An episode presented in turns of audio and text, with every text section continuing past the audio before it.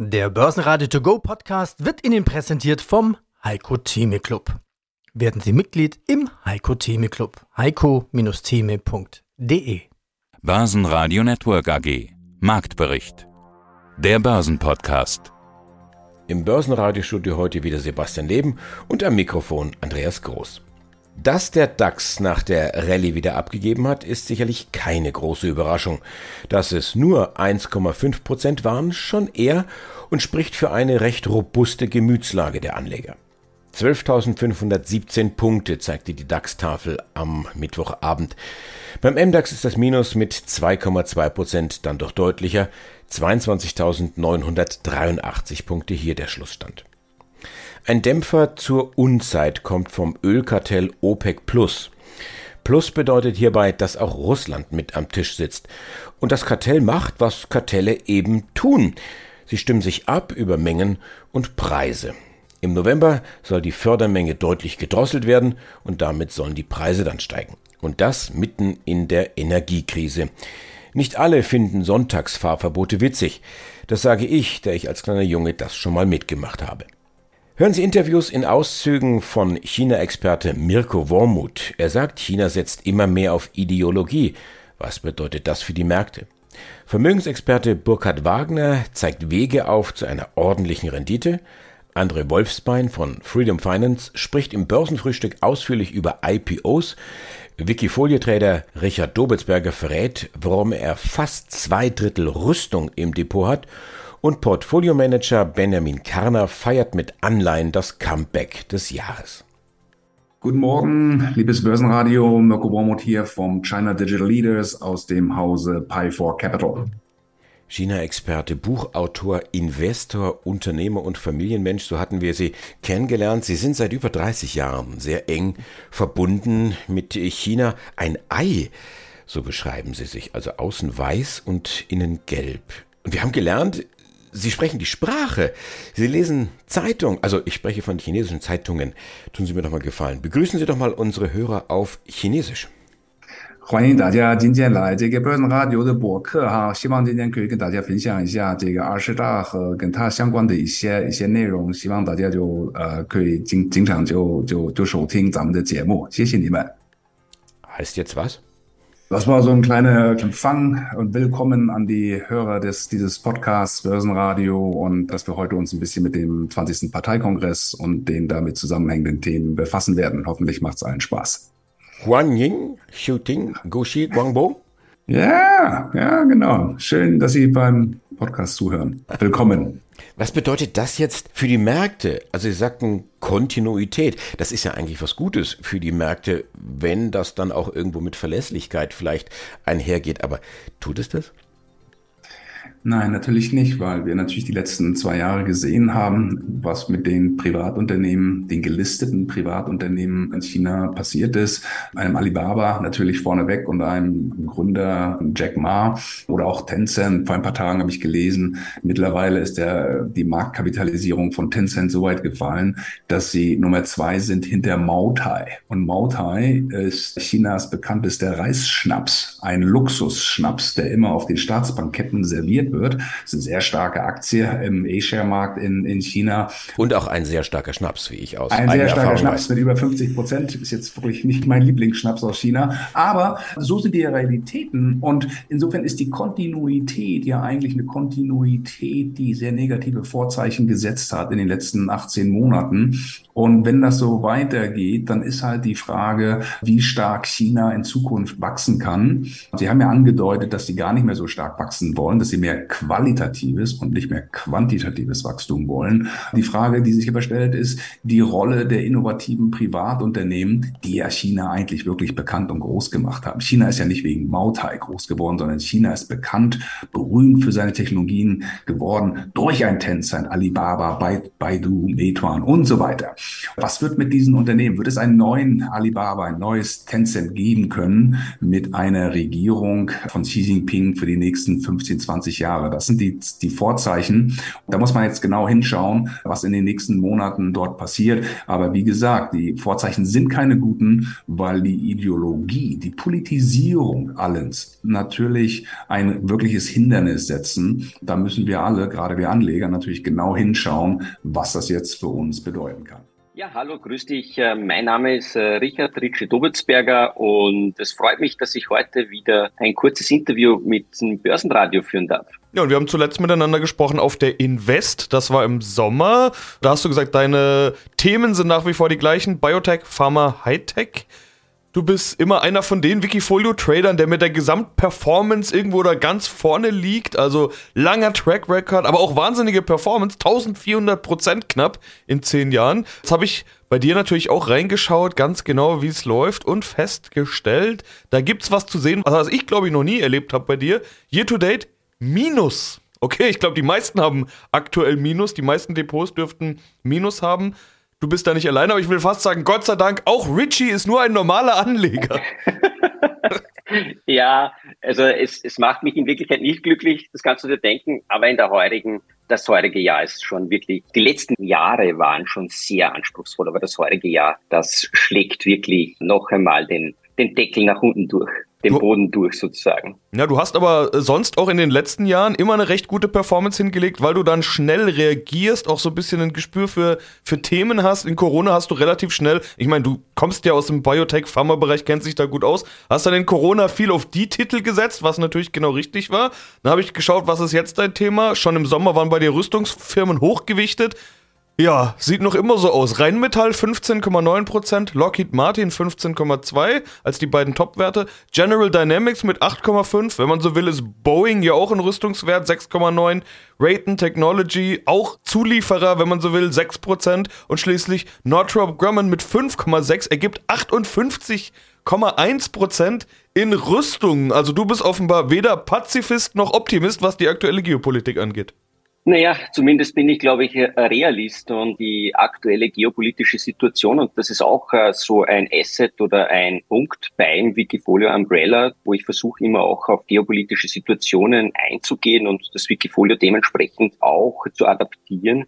Und was ich höre, was ich sehe, das ist halt nicht so, dass mich das alles sehr optimistisch stimmt, zumindest wenn es eben um die globalen Konflikte geht. Und äh, Rüstungskonzerne haben hier, glaube ich, zwei entscheidende Vorteile. Der erste entscheidende Vorteil ist es, dass es generell Dividendentitel sind, die sehr solide Umsätze auch generieren. Und zweitens ist es aus meiner Sicht notwendig, die Verteidigungsausgaben der einzelnen Länder auch äh, zu erhöhen, insbesondere im Westen, das aufgrund des Bedrohungspotenzials aus dem Osten, wenn man so will. Und das sind die zwei ganz einfachen Erklärungen, warum eben Verteidigungsindustrie im Wikifolio Umbrella aktuell ganz hoch im Kurs steht. Der US-Arbeitsmarkt mag so gar nicht in den Rezessionsmodus schalten. 208.000 neue Stellen im September, das sind mehr als erwartet und eine robuste Zahl. Damit sollte auch der offizielle Bericht der Regierung am Freitag solide ausfallen. Anleger sehen das aber derzeit als Belastungsfaktor, denn wenn der Jobmarkt brummt, wird die US-Notenbank doch den großen Zinsschritt machen von 75 Basispunkten. Eigentlich wie eingepreist. Guten Tag, meine Damen und Herren. Mein Name ist Christian Henke. Ich bin Senior Market Analyst bei IG Europe in Frankfurt. Was da heute am Markt passiert oder in diesen Tagen, das ist ja äußerst interessant. Ich habe so den Eindruck, schlechte Nachrichten sind gute Nachrichten. Also die Börse funktioniert manchmal seltsam. Christian, was passiert denn da gerade? Wer oder was hat die Bullen denn wachgeküsst? Ja, im Grunde eigentlich kommt dieser Wachkuss von ganz weit weg, nämlich eigentlich vom anderen Ende der Welt nämlich Australien. Die australische Notenbank hat erst vor kurzem den Leitzins auch erhöht. Das ist im Grunde keine große Überraschung, aber nur um 25 Basispunkte. So. Und kurz nach dieser Bekanntgabe, da haben die Anleger, da haben vor allem die Bullen, man muss sagen, ein wenig verrückt gespielt, weil dann plötzlich haben alle gesagt, okay, wenn es die Australier können, dann können es auch die Amerikaner, dann können es auch die Europäer. Also kurzum gesagt, Andi, die Marktteilnehmer gingen bislang oder gehen davon aus, dass die straffe, restriktive Zinspolitik der großen Notenbanken halt nicht so fortgesetzt wird. Und das hat natürlich den ja zuletzt doch arg geschundenen Anleger ziemlich äh, geholfen. Wir haben es ja auch gesehen gestern.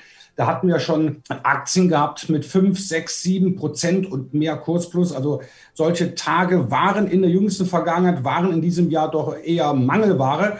Ja, und das hat natürlich so den Optimismus ein wenig zurückgebracht. Ob dieser Optimismus letztendlich angebracht ist, ich nehme an, das werden wir noch jetzt im, im, im weiteren Verlauf des Gesprächs klären. Ja, machen wir doch gleich. Also es wäre ja nicht das erste Mal, dass die Anleger das Ende der Inflation oder das Ende des Zinsanhebungszyklus zu früh gefeiert hätten.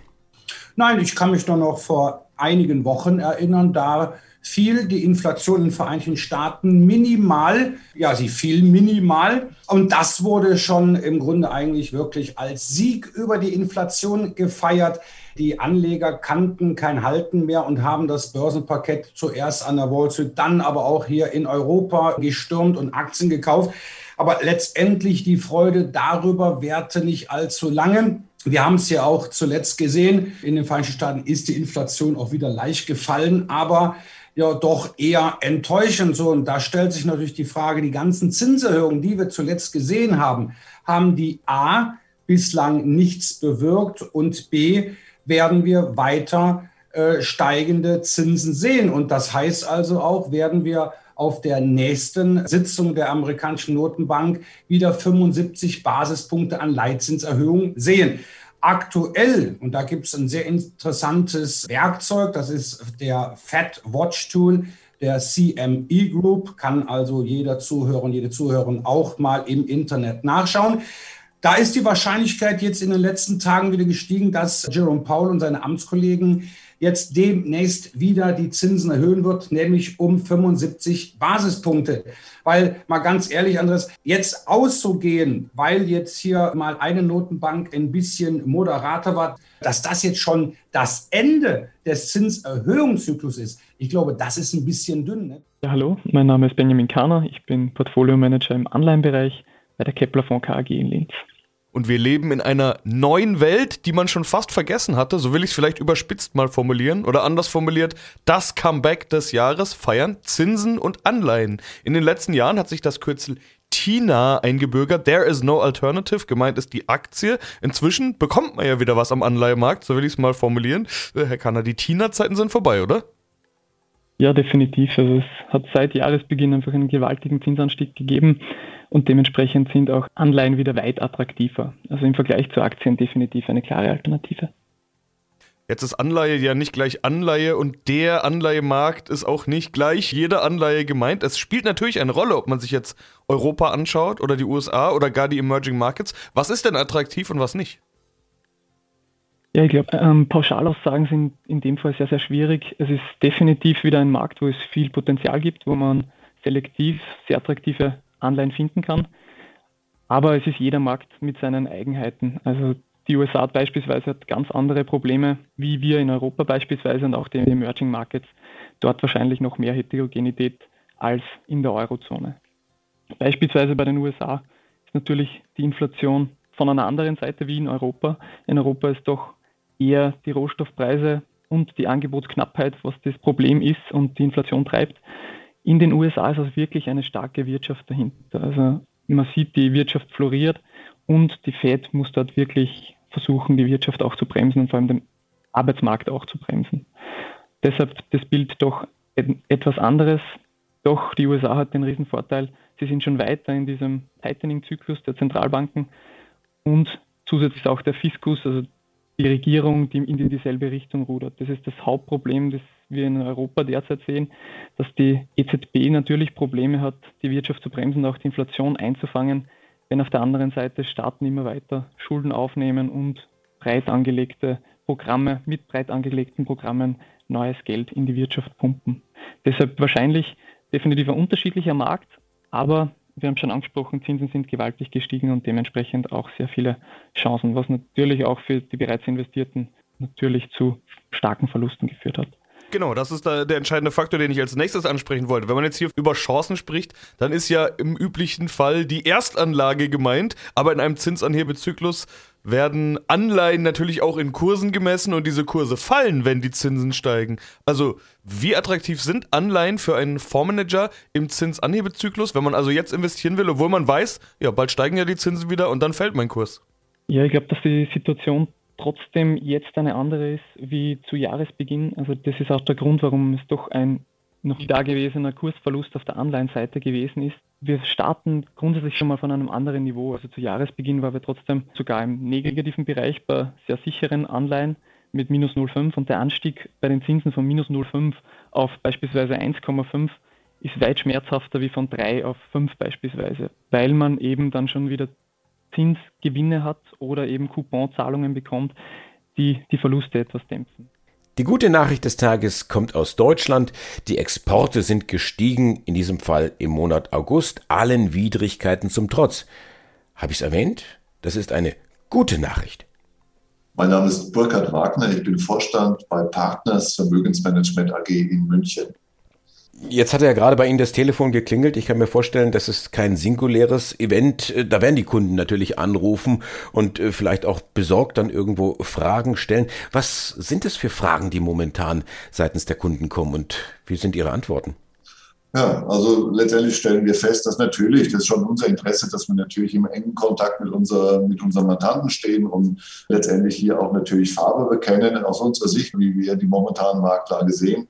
Auf der anderen Seite stellen wir immer wieder fest, dass die Kunden sehr wohl eigentlich auch ein bisschen Mitleid in Anführungszeichen mit uns haben in diesen Zeiten. Also letztendlich teilweise gar nicht die Erwartung da ist, für Lösungen einzustehen, die man gar nicht beeinflussen kann. Keiner von uns weiß, auch Kunden nicht, auch wir nicht, was passiert noch mit uns, mit, den, mit der politischen Ebene, was passiert mit dem Krieg, da sind Befürchtungen zugange. Es hängt viel am Krieg, es hängt viel an den wirtschaftlichen Auswirkungen dieses Krieges, angefangen bei Energiepreisen. Wir reden heute über Dinge, die, wie Sie vorhin schon sagten, richtigerweise vor drei Monaten oder vor sechs Monaten absolut undenkbar waren, dass man da hinkommt. Jetzt sind wir da. Wer weiß, ob es in drei oder sechs Monaten nicht ganz andere Dinge äh, diskutiert werden. Also deswegen, das wird jetzt von unseren Kunden gar nicht erwartet. Nichtsdestotrotz äh, legen wir großen Wert darauf, dass die Kunden auch Bescheid wissen, dass wir mit der, mit der eingeschlagenen Anlagestrategie, die ja gemeinsam verabschiedet ist, auch mittel- bis langfristig ordentlich investiert sind. Und langfristig aus heutiger Sicht bin ich sehr wohl zuversichtlich. Das mag auch gar nicht mehr fünf Jahre dauern. Es wird wahrscheinlich wesentlich schneller gehen, werden wir wahrscheinlich wieder neue Höchststände haben. Das heißt, der, der heute die Geduld hat und auch die Möglichkeit hat, sein Vermögen so strategisch zu investieren, der wird auf Dauer mit der Strategie wahrscheinlich auch sehr gut liegen. Also ich höre raus, langfristig jetzt investieren. Das heißt, wir sehen momentan Kaufkurse, das Ganze kriegt wieder das Rollen. Ist das Ihre Strategie? Also jetzt Cashquote zurückfahren, Aktienquote nach oben fahren? Ja, Herr Großschan, Sie, wenn Sie jetzt ein Erbe, wenn Sie jetzt eine gute Nachricht oder eine schlechte Nachricht bekämen, Sie haben was geerbt oder eine Immobilie geerbt, die verkaufen Sie und sind urplötzlich hier in München Millionär und äh, beschäftigen sich nicht mit dem Thema. Haben das Geld sozusagen zur freien Verfügung für die nächsten Jahre, sagen wir mal auch die nächsten zehn Jahre. Dann wäre die jetzige unsichere Situation förmlich dafür absolut geeignet, jetzt den ersten Schritt zu machen. Ich würde jetzt nicht alles einkaufen. Ja. Es gibt aber auf der anderen Seite als ausgewogene Anleger auch wieder Möglichkeiten im Rentenbereich, im Festverzinsbereich sehr wohl, sehr schöne Möglichkeiten. Renditen, die noch vor sechs Monaten undenkbar waren, das ist wiederum der Vorteil der jetzigen Situation, dass Sie natürlich aus Anlegersicht auch wieder mal drei, vier, fünf Prozent der Coupons erreichen können, ohne jetzt, sagen wir mal, irgendwelche wirren Anlagestrategien zu fahren, um auf diese Renditen zu kommen. Das heißt, wenn Sie heute einen größeren Betrag Cash haben, dann würde ich einen Betrag, einen gewissen Anteil Cash zurückbehalten, aber auch einen Teil bereits jetzt investieren und ganz bewusst das zeitlich auseinanderziehen. Das heißt also die einzelnen Schritte über die nächsten Monate verteilen und dann bin ich der felsenfesten Auffassung, dass das auf Sicht der nächsten drei bis fünf Jahre dann die richtige Strategie ist, in der Sie dann in drei bis fünf Jahren eine schöne, ordentliche Rendite nachweisen können. Wunderschönen guten Morgen, werte Zuhörer. Wolfsbein traditionsgemäß im Studio von Börsenradio zu Börsenfrühstück. Heute sprechen wir über die Late Stage Private Equity Investment Möglichkeiten auch Prä-IPOs genannt. Grüße dich, Basti. Hallo und guten Tag. Ich grüße dich, André. Schön, dass du wieder mit dabei bist. Wir sind hier im Börsenfrühstück und bevor wir zu den komplizierten Begriffen, die du gerade wiedergegeben hast, kommen, machen wir es erstmal ganz einfach und sprechen über IPOs generell. Da müssten die meisten Leute was mit anfangen können, denn Porsche war ja gerade dran, der IPO des Jahres, über den alle quatschen, aber irgendwie quatschen auch alle drüber, weil es der einzige ist, zumindest gefühlt der einzige. Allzu viele Börsengänge und IPOs gibt es hier gar nicht. Kein Wunder, das Marktumfeld wie formuliere ich es, lässt zu wünschen übrig. Sagen wir es doch mal so. Wie ist deine Einschätzung zum IPO-Markt? Momentan kein gutes Ding, oder? Absolut richtig. Also die geopolitische Situation sowie die Inflation und auch die Fettpolitik lassen auf jeden Fall einige Wünsche offen. Wir hatten auf jeden Fall die letzten drei Jahre, also so mehr als vier Jahre, würde ich mal sagen. Also 2017, 2018, 2019, 2020, 2021 waren wirklich sehr IPOs reich. Also es fanden im Schnitt mehr als vier, 5.000 IPOs statt, tatsächlich, ja, jährlich und waren auf jeden Fall auch sehr gute Dinge dabei. Also da denke ich an die Airbnb, wo man nach dieser Lock-up-Frist 420 Prozent gemacht hat oder auch Beyond Meat, wo man dann nach dieser Lock-up-Frist um die 600 Prozent gemacht hat. Also es waren wirklich Juwelen dabei. Jetzt haben wir leider die Problematik, dass die Unternehmen sich nicht mehr trauen an die Börse. Ja, Porsche sei es dahingestellt. Porsche aus meiner Sicht, also da gab es nicht unbedingt Upside. Unsere Analytiker haben haben wir auch lange darüber diskutiert, ob wir wirklich Kontingent haben wollen von Porsche oder nicht. Aber das wurde verneint, beziehungsweise wir haben uns tatsächlich bewusst entschieden, da an Porsche jetzt nicht mit zu partizipieren. Denn Sinn und Zweck des IPOs ist ja, dass man eine Aktie ergattert zu Emissionspreis bestenfalls gute Rendite erzielt, äh, wenn die Aktie dann am Markt ist, wo diese ganz normale Angebot-Nachfrage-Modell greift. Ja. Bei Porsche haben wir gesehen, da war, wie gesagt, nicht unbedingt Upside drin. Mal schauen, wie sich die Aktie weiterentwickelt. Ich sehe da jetzt aber keine 50% Rendite innerhalb von, weiß ich, drei Monaten. Ja, weil früher war es äh, gang und gäbe, dass man da manchmal auch beim ersten Handelstag schon ja, um die 100, 120 Prozent Rendite vermerkte. Ja, beziehungsweise sich darüber erfreuen konnte als Investor. Also IPOs sind derzeit wirklich ein, ich würde nicht sagen umstrittenes Thema, aber es gibt auch nicht, nicht viele. Die Interviews in voller Länge hören Sie jeweils bei uns im laufenden Programm bei börsenradio.de oder in der kostenlosen App. Das Team vom Börsenradio wünscht Ihnen jetzt ein gutes Händchen bei all Ihren Investmententscheidungen. Für Sie am Mikrofon heute Andi Groß. Börsenradio Network AG. Marktbericht. Der Börsenpodcast. Der Börsenradio To Go Podcast wurde Ihnen präsentiert vom Heiko Theme Club. Werden Sie Mitglied im Heiko Theme Club. heiko-theme.de D.